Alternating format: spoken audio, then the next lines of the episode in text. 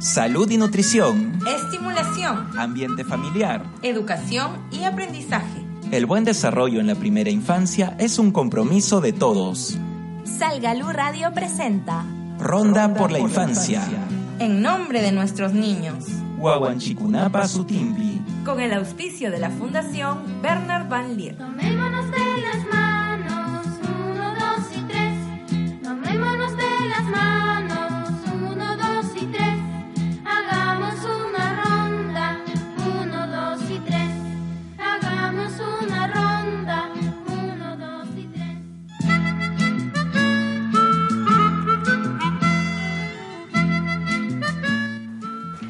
Amigos, ¿cómo están? Bienvenidos a una nueva edición de Ronda por la Infancia. Les agradecemos por estar con nosotros. Realmente espero que hayan tenido un buen fin de semana, este fin de semana largo, que nos permite un poco no solamente descansar, sino reflexionar sobre los diferentes aspectos que venimos pasando en estos días, experiencias diferenciadas. Hoy día tenemos, eh, teníamos dos temas importantes, ¿no? Eh, uno relacionado con la importancia de ser niños sin exclusión. Nuestro invitado Ricardo Villarreal y el tema inclusión, sus derechos y deberes con Sonia de la Puente y María Elena Alba de Munami. Lamentablemente, pues eh, ellas, eh, por razones bastante serias, no van a poder estar con nosotros. Nos comprometemos para que estén el próximo lunes. Bueno, lógicamente nosotros tenemos que entender cuando se presentan situaciones bastante particulares, sobre todo de salud, y por lo cual nosotros pues este, las esperaríamos el próximo martes para que estén hablando con nosotros sobre este tema relacionado a la inclusión, sus derechos y deberes. Lógicamente, eh, vamos a estar informadas para saber que todo esté bien. Y lógicamente, nuestra entrevista fundamental relacionada con la importancia de ser niños sin inclusión es muy interesante porque no solamente se ve los aspectos o vamos a, a, a preguntar sobre los aspectos de qué significa exclusión, por qué se da la exclusión y sobre todo ¿no? los reglamentos que existen que están dados justamente para poder lograr tener un aspecto importante relacionado con la inclusión. Por eso es que se hizo el tema. Para ello estará con nosotros Ricardo Villarreal. Él es director general de EPANI, Espacio para la Niñez. También tenemos las últimas informaciones relacionadas con la infancia en general y para ello está con nosotros eh, Michael Falconi y en los controles Rolando, Rolando Pérez. Muchísimas gracias. Y antes de pasar pues a las noticias informativas de este momento, nos vayamos a un pequeño corte creo y regresamos con Michael. El boletín llega gracias a Inversión en la Infancia. Factor clave para la erradicación de la pobreza.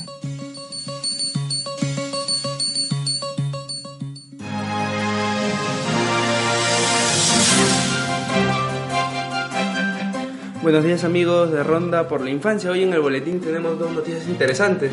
Como ustedes ya sabían y como venimos anunciando el día viernes, culminó el curso Infancia sin Violencia, un, un pacto por la ternura con el tema fijando compromisos con los participantes.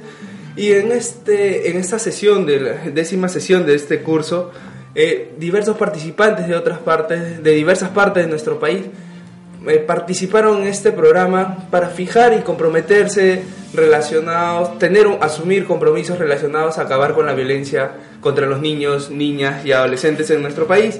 En este programa participaron Inés Lazarte, coordinadora de convivencia del Minedo, y, Jairo Yaipen del Ministerio de Justicia y Derechos Humanos. Y de alguna manera se terminó ese, este curso con una, con una meta principal, con un objetivo principal, con un compromiso general que fue que existen diversas formas de crianza para los niños, niñas y adolescentes que no tienen que ver con la violencia, ¿no? Esto fue muy importante teniendo en cuenta que este curso ha sido va valioso porque han participado diversos especialistas de diversos ámbitos, como León Tratem, y vimos la violencia y cómo afecta esta en toda la magnitud en el desarrollo de las personas y sobre todo de los niños, niñas y adolescentes, pero una buena noticia que también es, está relacionada a lo que viene haciendo inversión en la infancia a través de la Asociación Salgalú para el Desarrollo es que se ha abierto un nuevo programa virtual. Uh -huh. Este nuevo programa virtual inicia este 17 de mayo que tiene el nombre es de 0 a 3, un buen comienzo de vida, ¿no? donde se van a hablar con diversos especialistas y como ya es tradicional en los cursos y programas que viene desarrollando la Asociación Salgalú para el Desarrollo e Inversión en Infancia, se ve desde diferentes ángulos, de diferentes aristas, todo lo que tiene que ver con el pleno desarrollo de los derechos del niño. ¿no?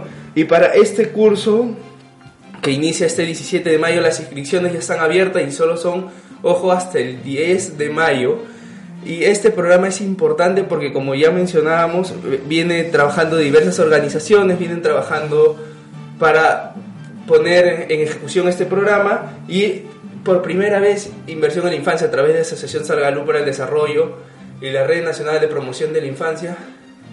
Una nueva modalidad de este programa es que se va a tener un, un costo, un, precio, costo. un precio solidario que vendría a ser 85 soles que si usted los divide por las 15 sesiones que va a tener ese programa, aproximadamente son 5 soles. Creo que no existe un programa virtual, así sea por internet, como es en este caso, que tenga un precio tan bajo, ¿no? Entonces es una importante oportunidad para que todas las personas interesadas que vienen trabajando O, no vienen trabajando con la infancia de alguna manera puedan seguir ese curso y para esto hay una, una cuenta en el Banco Continental, un nombre de recaudo a través de la Asociación Salgaluzac con el código de recaudo 7921 o pueden llamar al contacto al teléfono 542-88, ¿no señora?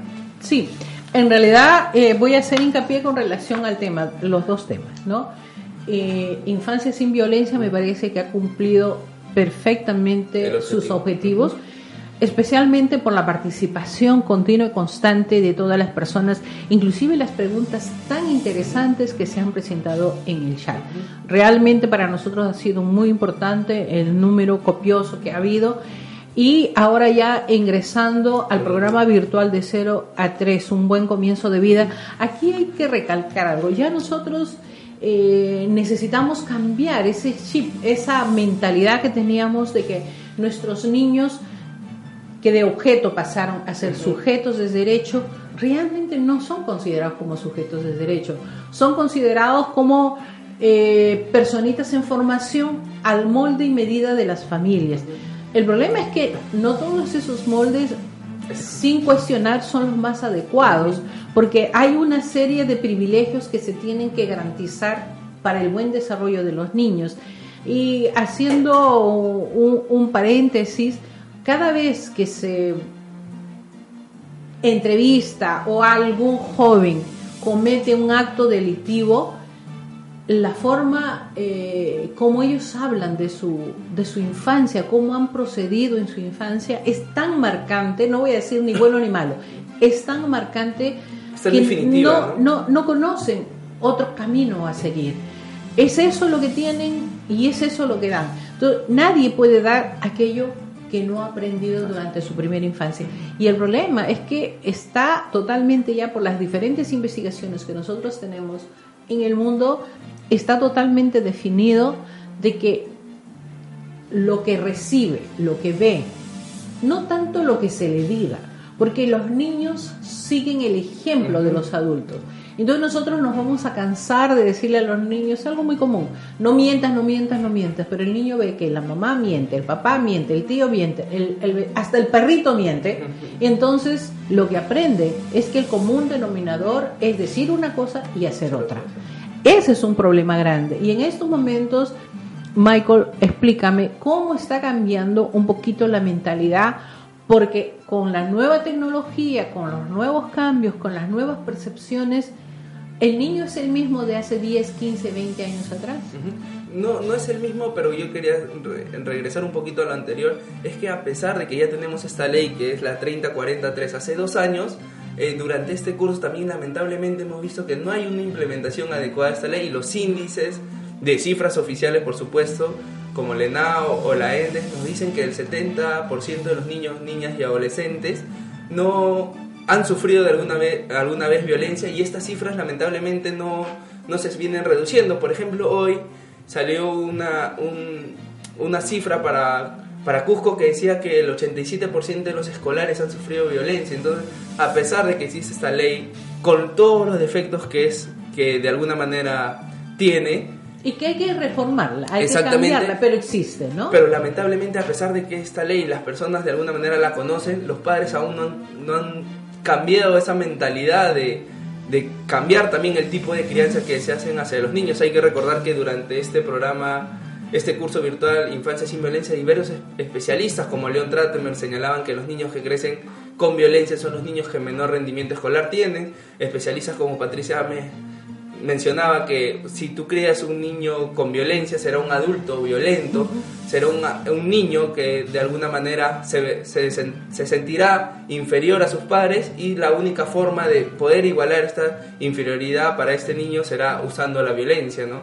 Entonces hemos visto, hemos durante todo este curso Infancia sin Violencia, hemos visto de diversas aristas cómo de alguna manera la violencia está presente en el en el desarrollo integral del niño, ¿no? Está presente en su capacidad intelectual, en su comunicación, en cómo, cómo tratar a, a sus pares, pero sobre todo hemos visto que lamentablemente la sociedad peruana es una sociedad que de alguna manera tiene la violencia hacia los niños arraigada, ¿no? Es una sociedad que es, ha sido muy difícil cambiar, o está siendo muy difícil cambiar eh, de alguna manera la costumbre de usar la violencia para de alguna manera criar a los niños. Sí, no, no voy a crucificar al Perú, eh, porque realmente esta práctica de violencia hacia los niños menores, hacia las adolescentes, los adolescentes, los menores de edad, a las mujeres, infelizmente, y lo digo con mucho sentimiento, no es una práctica exclusiva de nuestro país. Ujú. Es un problema arraigado en muchos países del mundo. Y lo más curioso, estuve viendo algunas informaciones, unas investigaciones por internet que me llamaron la atención. Algunas mujeres consideran que si el hombre por lo menos no los golpea una vez a la semana, es como ser varones afeminados. No Me, me- me sorprendió un poquito ese contexto, pero son culturas que desarrollan este contexto. Entonces, imagínese, si una mujer acepta la violencia como parte de, de- de su vida y que si el hombre no la golpea por lo menos una vez a la semana, no es hombre, no quiero imaginar el ¿En maltrato de los niños. en qué condiciones no están criando? quiero imaginar cómo estos niños crecen. Y no quiero imaginar entre los hermanitos, hombre, mujer, cómo el niño la debe reventar a golpes a la hermanita y la hermanita no se puede defender. Realmente es sorprendente, por eso es que digo no voy a satanizar al Perú, pero es una práctica que a nivel mundial deberíamos de ir por lo menos para que de lado. sí, para que las mujeres por lo menos comiencen a pensar no solamente en ellas, sino en los niños. Bueno, y ahora regresando a nuestro tema, programa virtual de 0 a 3 años, un buen comienzo de vida, me parece muy interesante. Eh, el costo es bastante representativo, es un costo simbólico y realmente es un poco más de 5 soles por programa con personas eh, Con especialistas. especializados en el tema, realmente yo creo que vale la pena. Son 15 sesiones que se van a dar y el objetivo general es propiciar un espacio de reflexión que sirva para fortalecer, actualizar y socializar información relativa a los cuidados y educación de los niños de 0 a 3 años y con términos que realmente puedan ser accesibles para todas las personas, ¿no? Si ustedes contribuyen con nosotros con estos 85 soles, disculpe que se los mencione, porque a partir de, de ese pago, ¿no? Que es realmente un, un pago eh, en términos eh, mínimos, ¿no? Por decirlo menos, nos va a permitir a nosotros tener otros cursos, porque lógicamente hay una serie de, de situaciones que nosotros debemos de enfrentar, ¿no? Eh, es- eh, son gastos estructurales de infraestructura que, que a veces no se consideran cuando no se tiene un auspicio.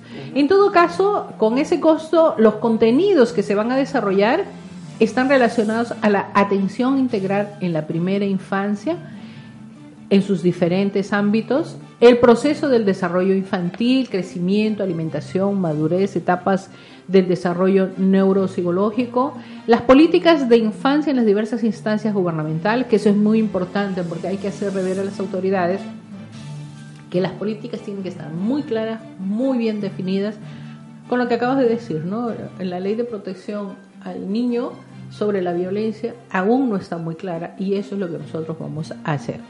También el cuidado de la salud, higiene y atención, que son elementos muy importantes, básicos.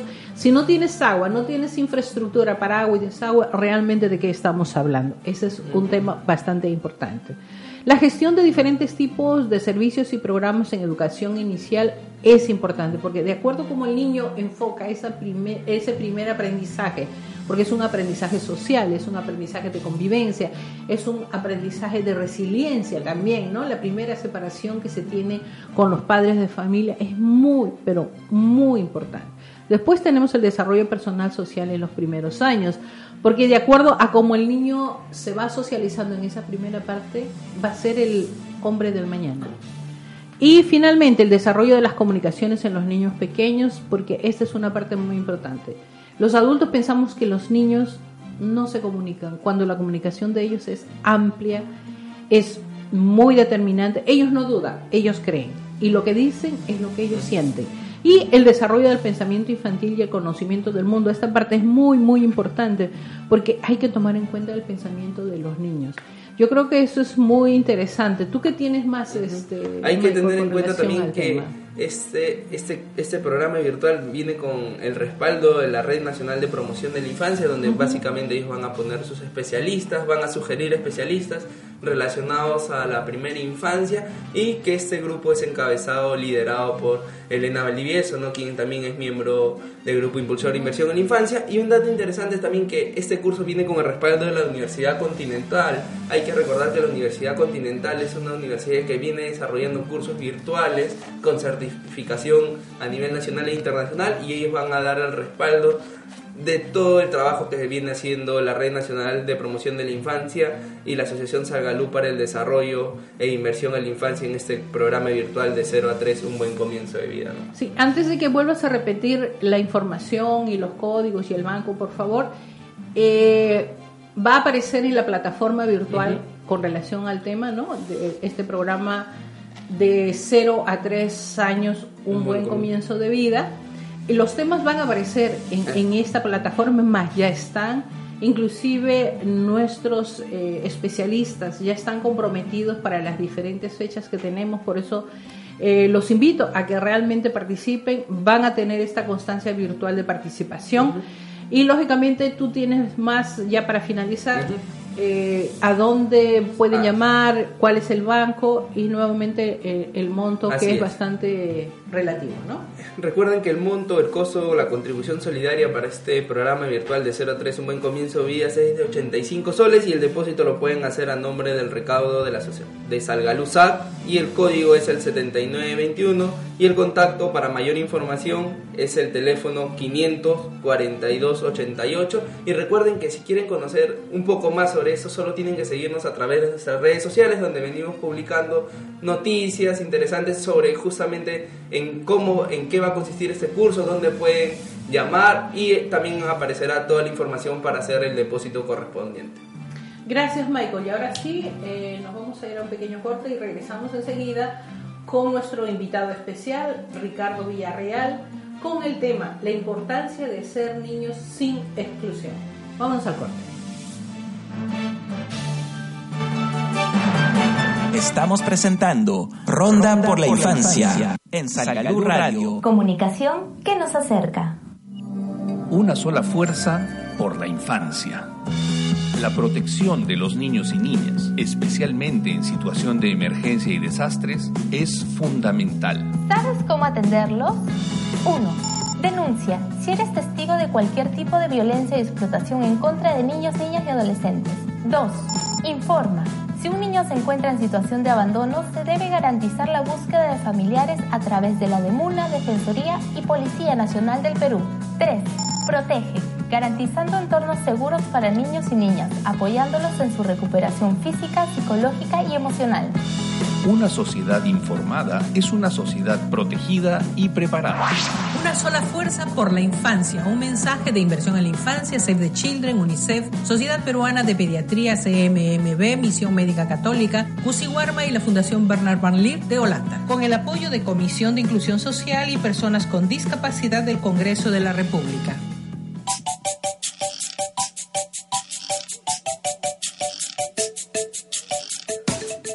Los derechos del niño son un conjunto de normas de derecho internacional que los protege y que están reglamentados en la Convención de los Derechos del Niño. Todos y cada uno de estos derechos son inalienables e irrenunciables, por lo que ninguna persona puede desconocerlos. Sin embargo, existen otros derechos que también deben ser considerados para garantizar el desarrollo integral y la felicidad de todos los niños y niñas. Estos derechos son el derecho a nacer saludable, sin adicciones o dependencias de sustancias o drogas, el derecho a los exámenes prenatales y a ser atendido en la gestación, el derecho a la lactancia materna, ya que es el alimento más completo que él necesita, el derecho a las vacunas, para no quedar enfermo o lisiado,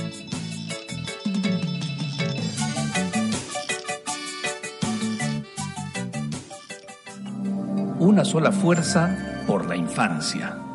La salud y nutrición de los niños y niñas, especialmente en situación de emergencia y desastres, es fundamental. ¿Sabes cómo atenderlos? 1.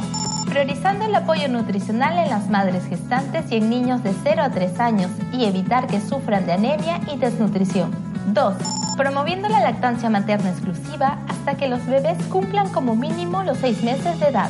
3 cumpliendo con el esquema de vacunación completa en los niños y niñas para protegerlo de las enfermedades como el sarampión. Una sociedad informada es una sociedad protegida y preparada.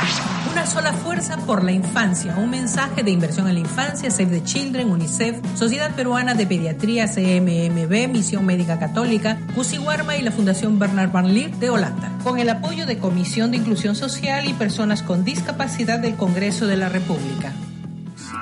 Salgalú Radio. Comunicación que nos acerca.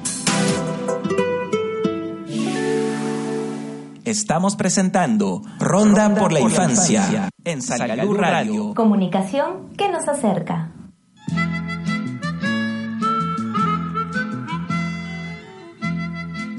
Bueno, como ustedes saben, estamos con eh, Ricardo Villarreal, quien es director general de PANI, Espacio para la Niñez hay todo un tema bastante importante relacionado con el proceso de desarrollo de los niños, que a mí me molesta particularmente decir especiales, porque realmente no son especiales, son diferenciados al resto de los otros niños por cualidades quizás este, un poco más interesantes, por decirlo de alguna forma, a lo que llamamos, digo entre comillas, los niños normales.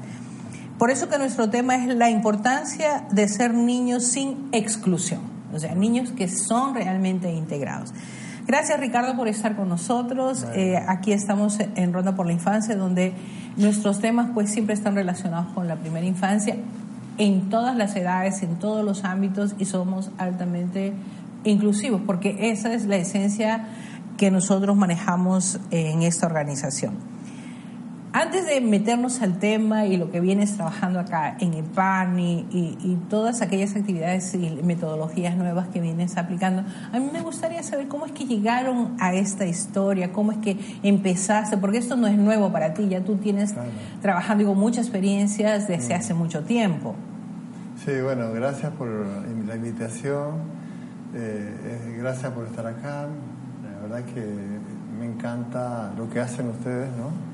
Es algo muy positivo, ayuda mucho al encuentro de todos estos temas y yo creo que este es, algo que uno se fue afianzando, ¿no? Eh, con el tiempo fue, o sea, las democracias de alguna manera fueron dando la posibilidad a los pueblos de participación, de estar todos eh, de alguna manera incluidos en un sistema eh, de participación, de voto, de expresión, ¿no? Y en, Argentina, después de la dictadura, que fue muy fuerte, eh, nació mucha participación. Y ahí tuvimos la posibilidad de, participar en todos los temas.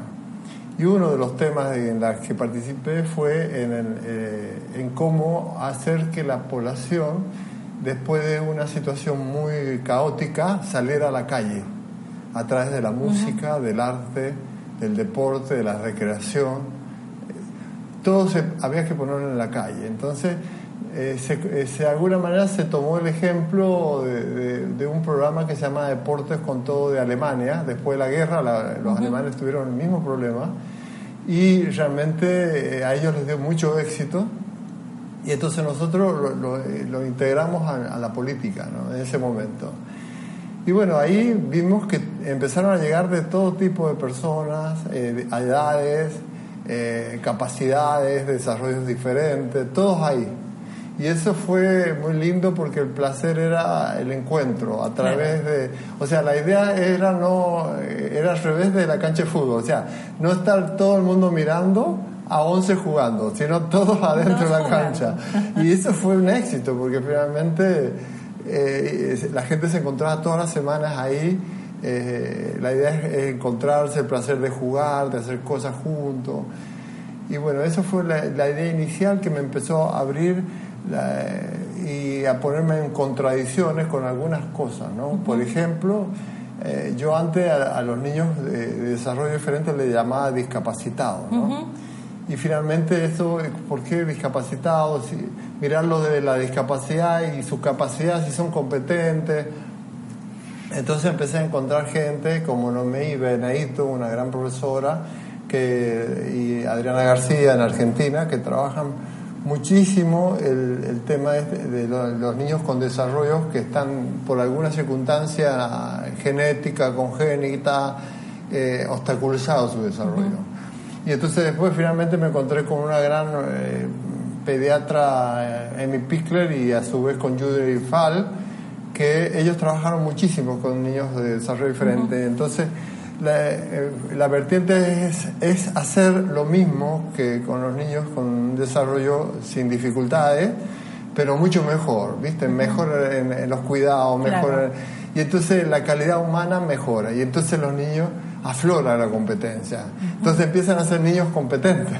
Claro. Porque lo mirás desde ahí, no lo mirás desde la fragilidad, ¿viste? Claro, Tú, tú lo miras desde lo positivo, que ese es el asunto, ¿no? Cómo convertir aquello que podría ser algo que podría ser un revés, transformarlo en algo, en una herramienta que los ayude a salir adelante. Yo creo que esa es una idea muy positiva de cómo lograr la inclusión. Claro, la idea es, que, eh, o sea, eh, ahora estoy un poquito en la palabra de conflicto con inclusión también, pero porque estamos todos incluidos, o sea, es como un círculo donde todos estamos, ¿no? Estamos Claro. todas las religiones, estamos, estamos eh, pero verdaderamente ellos necesitan ser incluidos, ¿no? Porque están un poco excluidos de la sociedad, especialmente lo veo bastante, ¿no? En varios lugares, ¿no? Entonces necesito, necesitamos que de alguna manera se visibilice esto y que sean niños integrados. He tenido la, la, la suerte en el tiempo, ya llevo 15 años viviendo en Perú, eh, de ir viendo que hay un proceso de cambio, ¿no? Cierto. Hay instituciones que están abriéndose y jugándose, ¿no? Bueno, eh, y dándome cuenta, yo eh, tuve la suerte de, de- de tener de profesor al, al subsecretario de Educación de, de Francia, en una época, Iván Daró, donde él creó una ley que, que de cada dos, cada sala, ¿no? Se incluía a dos chicos con desarrollo diferente. Y en la región había un equipo de pedagogos que apoyaban a la profesora. Fue una ley que en el año 75 y está Ya. funcionando. Y desaparecer todas las escuelas que digan Especiales. escuela para autistas, escuela para sordos. Todos tenían la obligación de mandar sus hijos con desarrollo diferente a eso, a las escuelas. A las Y escuelas, entre comillas, normales. Estatales. Y Ajá. lo iban a recibir. Claro. Y los profesores iban a... El equipo este regional iba a apoyar a estos profesores. Y la idea era desaparecer. Y desaparecieron todas las instituciones fragmentarias que aglomeraban eh, patologías finalmente. Cierto. Porque todos juntos, los chicos que autistas, todos juntos los niños del síndrome de Down. Bueno, eso desapareció. Y cada uno iba a sus terapias, pero la idea es que se enriqueció lo social. Cierto. Yo creo que acá Lima está en ese proceso. Está eh, las salas de, de las escuelas están recibiendo niños con desarrollos diferentes. Y los chicos que tienen un desarrollo sin dificultad se sienten enriquecidos porque Claro. ellos tienen otra forma de ver el mundo, otros recursos y a su vez los, los, los niños también tienen la posibilidad de intercambiar. Entonces he visto que gracias a la, a la posibilidad de que lo- las instituciones estas vean a los niños desde las competencias, de su fortaleza, de lo que es él, que se llama Roberto, Miguel, con su historia, he visto en estos dos años, diríamos, que estos niños han progresado una barbaridad. Ha progresado la comunidad, ha progresado la familia. Y son colegios que se han lanzado a eso y instituciones que se han lanzado. Todavía algunas no se atreven, pero yo creo que eh, de a poquito, a medida que, que se vaya abriendo este abanico y los padres se sienten felices. ¿Te imaginas un padre con un niño con parálisis cerebral que los reciba a un colegio y, y- y le brinde a un chico autista? Yo he visto Claro. niños autistas profundos en colegios con niños sin dificultad. ¿Viste? Qué bonito, ¿verdad? Y, lo he hecho seguimiento porque son van a mi espacio. ¡Oh! El avance es increíble. Lo que pasa es que muchas veces los adultos no entendemos la capacidad de recepción que tienen los niños. Para los niños no hay ni diferentes, ni excluidos, ni autistas. Son otros niños y cada niño es la posibilidad de hacer un intercambio dentro del juego, que yo creo que es la mejor herramienta que tienen los Claro. niños. El problema son los adultos, los adultos que no sabemos manejar esta institución. He tenido la oportunidad de hablar con muchos profesores y ahí va mi pregunta, ¿qué hacer con los profesores que no tienen la suficiente preparación como para lidiar, como para estar directamente en esta situación, darle la atención necesaria, porque ellos no se sienten capaces y no tienen ningún tipo de herramienta? Y sí, los profesores hay que ayudarlos eh, porque verdaderamente ellos no, no han estado formados de esa manera, ¿no? Eh, y es un proceso de, de formación, de capacitación. Eh, no es complicado, es sencillo. Realmente hay muchos ejemplos en el mundo muy interesantes. Por ejemplo, hay un, hay un taxista Uber eh, sin piernas y sin brazos. Es el tronco nomás. Y en los papás, apenas nació, eh, lo pusieron en el piso y le dieron una, una tabla de skate. Y está, en- se llama, Martín Vega se llama. Y está, en- es Uber, taxista Uber de México. Y empezaba con la tabla, eh, mover su tronco, se subía, tenía pequeños huesitos y le interesaba mucho la mecánica. y Bueno, inge- ingeniero biomecánico Wow. Aprendió a subirse al auto eh, Con con, su forma. recursos, Vos lo ves en los videos, está en, en- en todos lados. Y armó todo el auto, el taxi, para manejarlo con los hombros, con los pequeños huesitos que tenía. Está millonario, porque en el mundo hay cantidad de gente así. Claro. Y él es taxista Uber, ¿te das cuenta? Y vos la ves la persona. Y lo mismo pasa con Tony Meléndez, un guitarrista que aprendió a tocar la guitarra eh, con los pies. Y él dice, lo- mi papá este, nunca me dijeron nada, no me diferenciaba, siempre me dieron todas las condiciones para que yo manejara con el pie. Y yo Qué recién... importante a- la relación del adulto con el niño. Claro, por eso las profesoras, eh, a los ocho años, recién se dio cuenta que el niño tenía brazos. Yo digo, yo soy feliz sin brazos, y yo no entiendo a veces que la gente tiene brazos también y no es feliz. Y así pasa con este, el de la película Mariposa, no sé si la viste, Eh, ha venido a Perú acá. Entonces yo creo que hay muchos ejemplos que, que pueden darnos a nosotros que si nosotros lo vemos al niño desde las competencias, de lo que sabe hacer, de lo que es él, de lo que yo quiero, yo puedo, yo sé, donde está toda su subjetividad, ese placer de ser, de existir, de actuar, va, surge, surge con Sí. un gran potencial. Y yo creo que es posible, ¿no? Porque Es yo lo posible, veo, es lo posible veo. Yo- a mi sala vienen niños con muchas dificultades. Primero lo trabajamos de- en forma individual para vincularnos y después lo ponemos en un grupo y es increíble los cambios. Las familias se quedan sorprendidas. Es un paradigma, no es que es el paradigma, porque la mayoría del paradigma es que lo tratan al niño como un objeto Cierto. a reparar. Entonces puede ser que las profesoras todavía tengan el paradigma, de- algunas profesoras, el paradigma de que es un niño que hay que normalizarlo. Entonces el niño, aparte que ha nacido con dificultades, te das cuenta, eh, tiene que eh, correr para ser normal. Claro. O sea, tiene un doble trabajo, ¿te das cuenta? Que a veces no es muy favorable para ellos, ni para los otros ¿y niños cómo porque si no tienen las los recursos? ¿no? Exacto. Entonces eh, hay una medida de lo normal, un rango, y ahí tiene que llegar para ser aceptado, ¿te das cuenta? Entonces yo he visto cosas muy complicadas en algunos lugares, ¿no? Entonces yo creo que la, la idea, ellos van a dar un aporte a la sociedad, pero en algunas cosas tendrán eh, la- la- muchas capacidades para ir más allá, pero en algunas están limitados.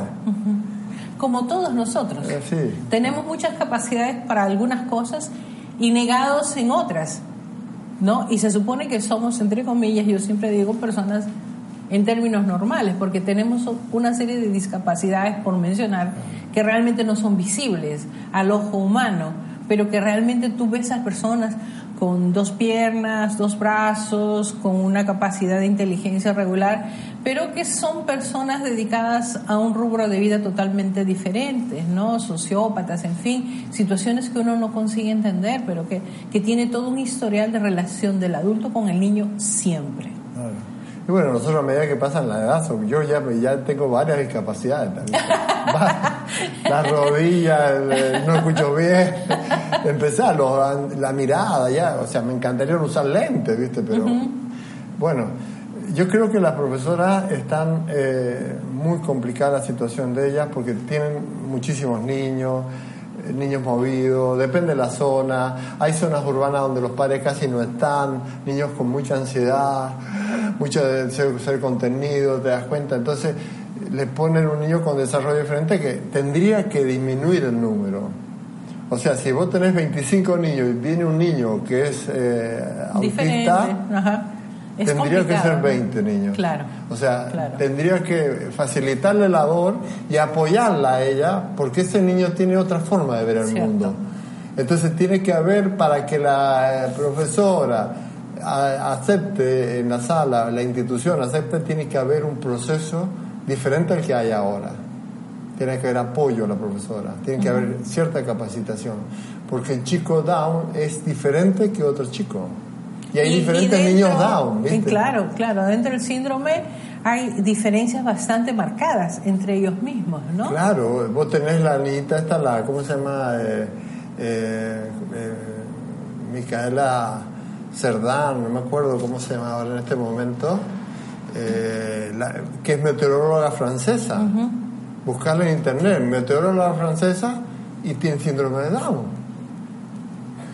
Da, Claro. la, da la clima y de- le dice a la gente que ponerse de acuerdo a, a la temperatura y, de- y está en el, Sí, yo lo he visto. yo le, yo es le he visto. espectacular, Y, y sobre todo que tiene un, un dominio con el público, ¿no? Claro. O sea, ha logrado realmente dar aquel gran salto porque a veces hay otras personas que no consiguen, que se supone eh, son completos, pero que no consiguen eh, lo que se dice enganchar o pescar con el otro.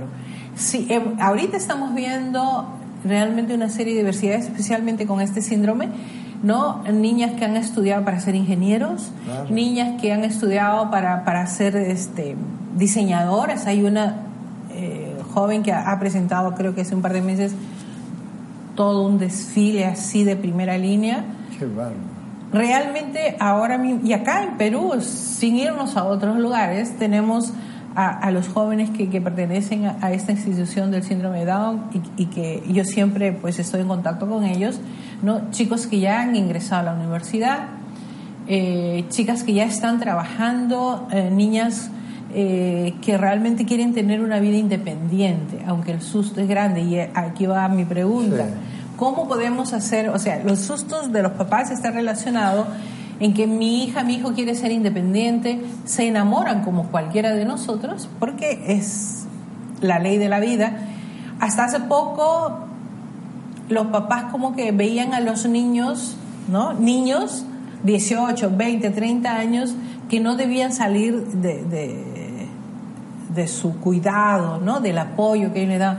Ahora ya hay toda una situación diversa. ¿Cómo acompañar a los papás bajo estas circunstancias, porque a veces eso es bastante difícil, que los papás acepten que no son niñitos chicos de 5 años, sino son personas adultas e independientes. Y sí, se va construyendo, es una construcción que se va haciendo cotidiano en el tiempo y que de alguna manera eh, el primer encaje hay que, hay que hacer en, que al niño desde que nace hay que tratarlo como un sujeto, como un sujeto activo, con deseos, con necesidades, con intereses y eh, dejarlo participar, ser autónomo.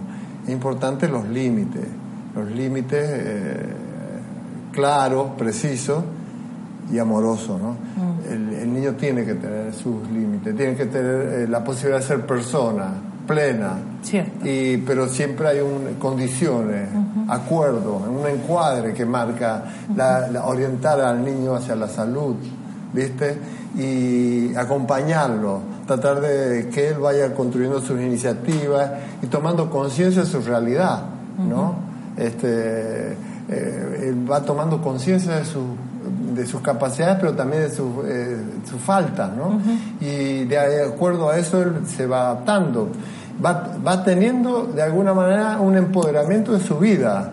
Entonces es más fácil ayudar a crecer a un niño que se ha empoderado con adultos que le han ayudado a empoderarse, que sean grandes de 30 años y, y- y con ciertas eh, dificultades hablar de la sexualidad de- de- del niño eh, con desarrollo diferente, hablar de ciertas cosas para que te y cuidarlo de alguna manera a las cosas que él no puede ser acompañado y que realmente el valor más importante es la autonomía. Pero es un empoderamiento que viene. Pero si vos querés que un niño que siempre ha sido, desde, desde que nació, el otro paradigma que es muy manejado, que, que yo veo que es muy manejado, como un objeto, eh, lo tratan como un objeto a reparar de chiquitito, que un niño con parálisis cerebral lo agarran a que llore, no importa, le meten eh, eh, a los chicos de síndrome de Down, le, hacen ejercicio todo el tiempo eh, de los músculos para que no ver, no importa que es persona, es un objeto. Y el niño está dispuesto a ser un objeto, a ser atendido como un objeto. Entonces cuando va a opinar, no, tenés que hacer esto, Es- esto se hace de esta manera, porque la carrera es hacia la normalidad. Cuando tiene 30 años, esa persona no es persona. Claro. Entonces es muy difícil acompañarlo. Por eso el proceso de autonomía, de que sea él, que sea persona en toda su dimensión, y se po- empodere, que tenga conciencia de las cosas que él sí puede y las cosas que no puede, y sabe que va a tener un, una- un acompañamiento, un continente afectivo que lo va a habilitar, porque un- el adulto es habilitante, el adulto lo habilita al niño para que él sea hábil. Esa persona de 30 años es más fácil conversar temas difíciles, como es la sexualidad del chico discapacitado, como es, este, eh, mira, puedes elegir este trabajo, porque este trabajo te has dado cuenta que no lo podés, porque de acuerdo a tu situación. Pero acá sí, mira todo el campo que tenés acá, ¿entendés? Entonces eh, eh, es más fácil conversar, porque la comunicación de ese niño ha sido siempre una comunicación recíproca, donde él ha sido parte, ¿no? Claro. Sí, nosotros nos vamos a ir a, a un pequeño corte antes de continuar conversando contigo, Ricardo, porque a mí me gustaría saber, y lo vamos a contestar después, sobre la postura de los padres en este primer impacto, o sea, qué es lo que los padres esperan y cómo se les puede acompañar para que la esperanza que tienen en los hijos es como cualquier otro padre que siempre tiene miedo en el desarrollo, en el buen desarrollo de los hijos. Nos vamos a un corte y regresamos. Estamos presentando Ronda por la Infancia en Salgalú Radio. Comunicación que nos acerca. Una sola fuerza por la infancia. Ante una situación de emergencia y desastres, los niños y niñas son los más afectados. ¿Sabes qué riesgos corren? Se incrementan las enfermedades infecciosas y estomacales. Sufren daños psicológicos que generan secuelas y alteran su desarrollo emocional. Muchas veces se tienen que separar de sus familias debido a la muerte de sus padres o apoderados o al desplazamiento de las poblaciones debido a la situación de emergencia. Pueden ser víctimas de maltrato físico y psicológico, explotación infantil y abuso sexual. pierden los espacios educativos y las clases. Todos, desde el gobierno local, Estado y sociedad civil, todos tenemos que velar por la seguridad e integridad de la infancia. Una sociedad informada es una sociedad protegida y preparada. Una sola fuerza por la infancia. Un mensaje de inversión en la infancia, Save the Children, UNICEF, Sociedad Peruana de Pediatría, CMMB, Misión Médica Católica, Warma y la Fundación Bernard Van Leer de Holanda. Con el apoyo de Comisión de Inclusión Social y Personas con Discapacidad del Congreso de la República.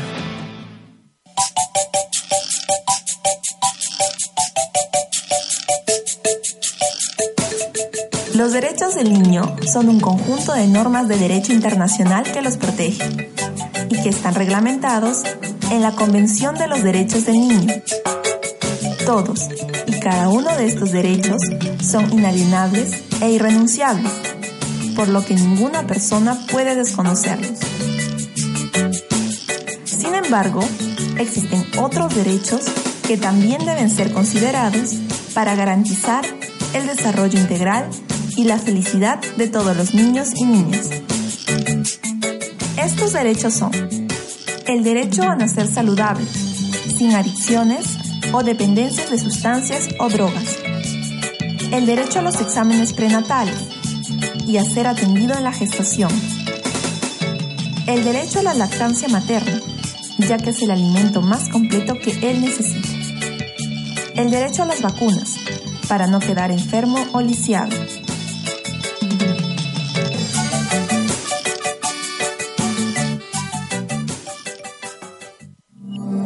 una sola fuerza por la infancia. La higiene en los niños y niñas, especialmente en situación de emergencia y desastres, es fundamental. ¿Sabes cómo atenderlos? 1. Difundiendo prácticas de promoción de higiene, especialmente entre madres gestantes y niños. 2 enseñando a madres y padres a purificar el agua, por ejemplo, utilizando dos gotas de lejía por cada litro de agua y dejando reposar por 30 minutos. Esta agua podrá ser apta para el consumo durante 8 horas después de ser clorada. 3.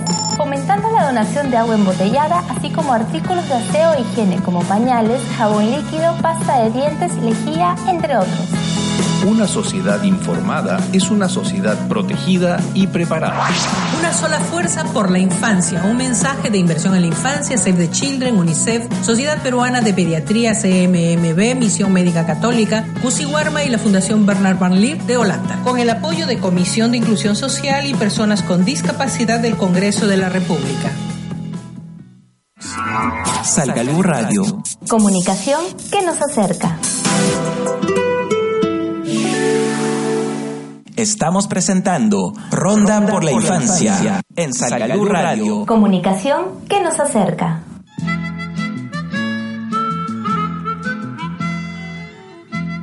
Sí, nosotros antes de irnos al corte nos quedamos con el tema de cómo apoyar a los padres, ¿no? ¿Cuál es el primer impacto que tienen los padres con oh, relación al tema? Yo, la verdad que es una situación muy complicada. Oh Depende mucho de la madurez, de la, fortaleza de, cada uno, de su identidad, ¿viste? De cómo construyó su identidad, su forma de ser, ¿no? Original, yo soy, hecho, la experiencia, ¿no?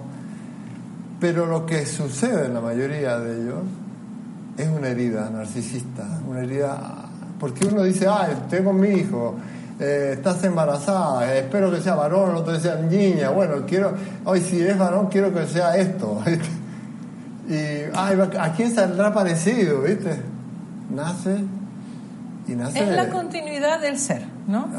Una proyección de ellos, y, no es y así. La, y la proyección, o sea, si nace autista es un problema, porque el niño no te mira, no te sonríe, no, vos le decís, ah, le hablas bonito y no hay, no hay vuelta. No hay respuesta. Y como ya sabemos, como ha estado investigado toda la vida, la madre no nace madre, no hay instinto materno, porque hay madres asesinas, ¿viste? No hay, ya han trabajado mucho ese tema. O sea, la madre la construye el niño. La ternura del niño, la necesidad que el niño te busca, me hace a mi madre. Entonces, la madre que el niño autista, por ejemplo, o con una deformidad en, el cuerpo, es muy difícil ser materno. Es muy difícil ser paterno, entonces te tiene que salir lo que venía de tu mamá para poder, yo voy a entregar y voy a dar. Y de ese dar, si el niño te da algo, nace la posibilidad de- de contener, de acompañar. Entonces, esa herida es un- algo que hay que acompañarlos, apoyarlos y ayudarlos. Hay una vertiente como esto se divide en dos, como te decía, el niño es un sujeto o un objeto. Entonces, los padres quieren eh, que el niño sea reparado. No, no quiero. Yo quiero que el niño sea así, que, que mejore, que yo voy a luchar para que sea. Y entonces es posible vaya a médico y a terapia donde le dan, le dan y abandona ese núcleo psicoafectivo del niño de ser persona, sino capaz el niño no camina y quiero que camine, y le hacen ejercicio, camina. bueno, ya caminó, pero es un Y robot, ahora. es un robot, ¿viste? No, no- Sí. no es nadie. Y tenés padres que no, yo quiero que el niño sea una persona y que yo lo voy a acompañar para eh, acompañarlo de su talento, de su forma y siempre lo voy a tener con placer con el- como es mi hijo, ¿viste? Entonces buscan a esa persona, ahí entramos nosotros, ¿viste? claro. Entramos las personas que nos interesan a esa persona, ¿viste? Y entonces nos encontramos con gente, yo me encontré la otra vez con una persona que sabía que su hijo iba a vivir una semana. Una semana iba a vivir Wow. y con esa de- con una deformidad terrible. Entonces, en esa semana yo voy a prepararme para esa semana. Y yo voy a recibir a mi hijo en esa semana y lo voy a atender a esa alma que viene acá y que se va a ir rápido, pero esa alma yo voy a entregarme a él. Y de él voy a recibir algo. Y trabajaron por esa semana. Y el niño a la semana se murió porque su corazón no era para vivir más. Claro. Entonces vos te encontrás con gente increíble que acoge a su hijo sabiendo, a la otra me encontré con una persona con una, eh, una niñita, una niñita de tres años con una leucemia terrible, eh, ya sabemos que la niña no va a pasar más, pero el aquí ahora, yo vivo con ella, es el presente. Es la capacidad de resiliencia, Muchos de los padres hay que acompañarlos para que vivan Claro. en el presente y no que piensen en la... Cuando sea 20 años, mi hijo va a poder hacer eso, qué sé yo. Sí. Lo importante es la que ahora, que sea feliz ahora. El contacto que tenemos ahora, el día, inmediato. ¿qué- qué me porque va a pasar el a niño es niño ahora, no mañana. ¿Qué me va a pasar a mí si salgo a la calle y me atropella un auto? ¿Viste? Cierto. Hoy es el día presente. O sea, eh, acá hay muchos escritores que han trabajado sobre eso. Pablo Freire, varios. Sí. Sobre el aquí ahora, sobre lo cotidiano, sobre el vínculo que estamos haciendo. El, el desayunar bonito hoy día con tus hijos. Y vas construyendo el presente para finalmente sea la base del futuro. Pero entonces con los padres hay que trabajar mucho eso, el, el- El hoy, aquí, el aquí y ahora, el ser hoy en este mundo. Y bueno, si ellos están tranquilos con hoy y siguen sin estar metiendo muchas metas, la cosa es fácil. Pero si ellos eh, tienen la meta de que tiene que hacer esto, no lo ven hoy. Entonces no lo disfrutan hoy. Y siempre le falta Y se algo. pueden perder en el camino. Se falta, claro. Se- le falta algo. No, es que tiene que hacer eso. Y cuando llegan a lograr eso, no, tiene otra meta. No tiene- entonces es muy complicado. Sí, es complicado. La verdad es La que es un vida tema hay que pensar que ¿no? no es larga. La vida es hoy. Y si vos pensás en la vida es hoy, la cosa se te abre. Cierto. A- observar, puedes mirar al otro, puedes mirarte, puedes respirar, puedes saber cómo crece una planta bonita, ¿no? Eh, es lo que te pasó hoy. Sí, eso es verdad. La verdad es que queda mucho tema para aclarar, pero a mí me gustaría un poquito porque la gente, mucha gente que probablemente nos esté escuchando, pues le gustaría saber sobre EPANI, ¿no? Este espacio para la niñez. ¿Dónde están? ¿Se Claro. podrían contactar con ustedes? Sí, ¿La página? Pueden llamar al teléfono 592-2106 o entrar a la Facebook de eh, Epanino. Ahí estamos, nosotros damos formaciones, trabajamos con niños. Eh, hemos logrado un sistema ya de hace cinco años que lo hemos estado trabajando de eh, incluir niños con desarrollo diferente a nuestros espacios de desarrollo infantil. Hemos tenido mucho éxito, las familias están súper contentas Este, ya de bebé los estamos atendiendo, pueden hacer otras terapias o ir a los médicos, pero eh, a nosotros lo que nos interesa como proyecto La parte eh, social, es la parte ¿no? social, que el niño sea persona y que se pueda integrar a los otros. Y es, lo hemos logrado. Y nos conectamos con los colegios, ayudamos a los colegios también. Es, es como que hacemos un trabajo con la casa, Son el en la sala Ajá. y en el colegio. ¿viste? Son el Entonces, nexo. claro.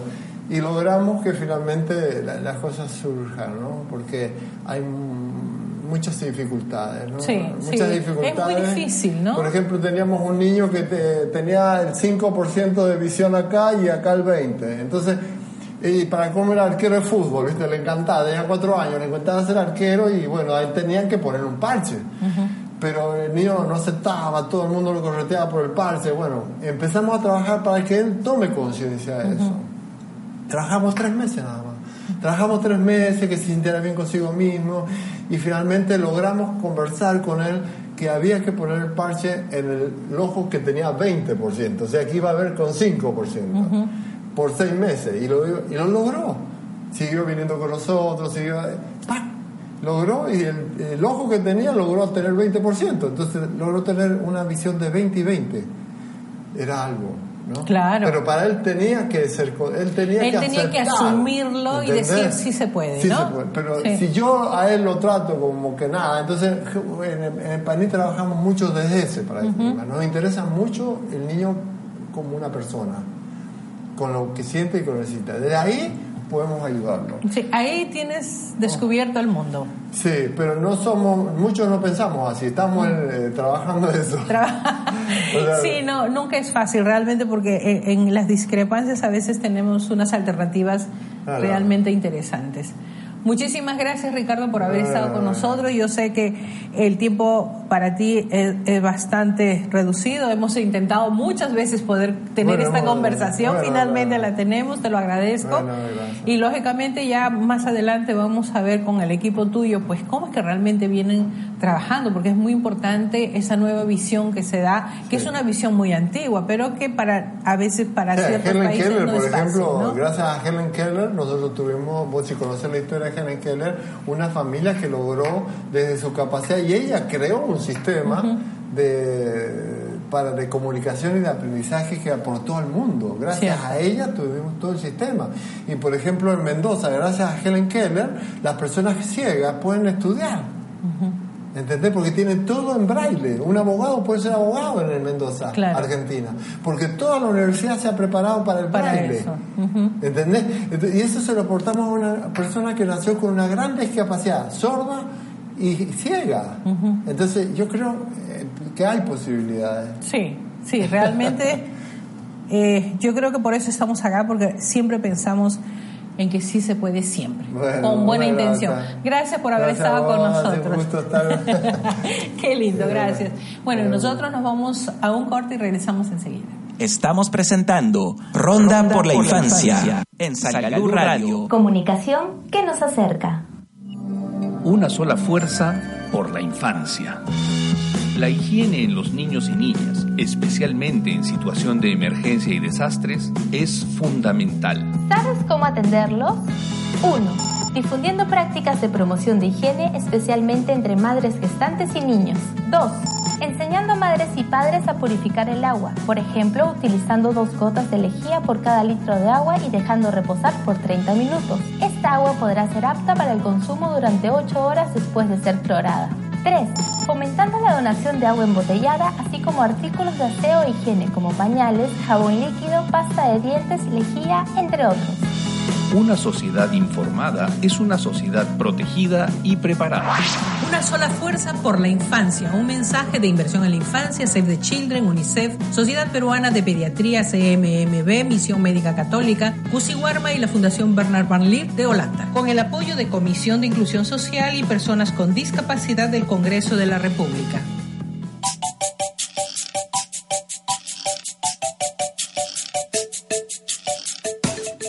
Los derechos del niño son un conjunto de normas de derecho internacional que los protege y que están reglamentados en la Convención de los Derechos del Niño. Todos y cada uno de estos derechos son inalienables e irrenunciables. por lo que ninguna persona puede desconocerlos. Sin embargo, existen otros derechos que también deben ser considerados para garantizar el desarrollo integral y la felicidad de todos los niños y niñas. Estos derechos son el derecho a quedarse con mamá apenas nacido, el derecho al abrazo y al cariño, expresado en forma física y emocional, el derecho a ser feliz y estar acompañado, mejor si estoy con papá y mamá, el derecho a ser egocéntrico, a ser como es él, único y especial, el derecho a llorar, ya que es su única forma de expresarse.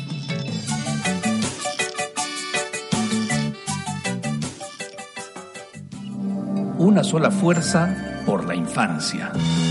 La educación de los niños y niñas, especialmente en situación de emergencia y desastres, es fundamental. ¿Sabes cómo atenderlos? 1 Implementar espacios o aulas provisionales para brindar clases de forma gratuita. Importante que estén techados y tengan acceso a servicios higiénicos y agua. Los niños y niñas tienen derecho a aprender en un lugar donde se sientan cómodos y seguros. 2. Fomentando la donación de útiles escolares como lápices, colores, cuadernos, hojas, plumones, crayolas, entre otros. 3 priorizando actividades socioemocionales, lúdicas y proyectos de aprendizajes a través del juego y sobre todo brindándoles mucho afecto. Una sociedad informada es una sociedad protegida y preparada. Una sola fuerza por la infancia. Un mensaje de inversión en la infancia, Save the Children, UNICEF, Sociedad Peruana de Pediatría, CMMB, Misión Médica Católica, Warma y la Fundación Bernard Van Leer de Holanda. Con el apoyo de Comisión de Inclusión Social y Personas con Discapacidad del Congreso de la República. Salgalú Radio. Comunicación que nos acerca. Estamos presentando Ronda, por, la, infancia, en Salud Radio. Comunicación que nos acerca.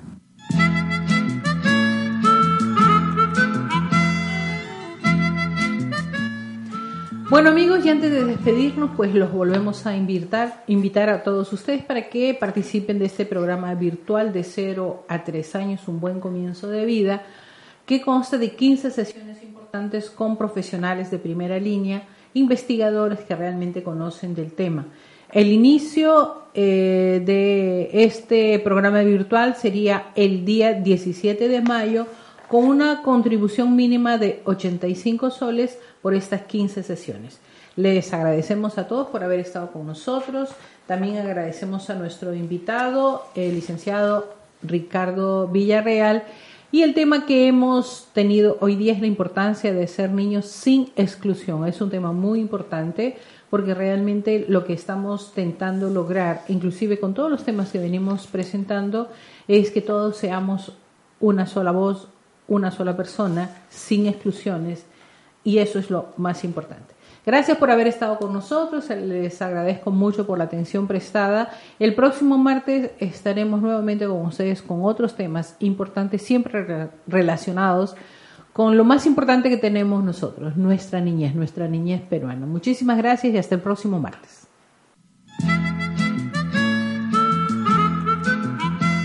Salgalú Radio presentó Ronda por la Infancia. En nombre de nuestros niños. Huahuanchicunapa Sutimpi. Con el auspicio de la Fundación Bernard Van Leer.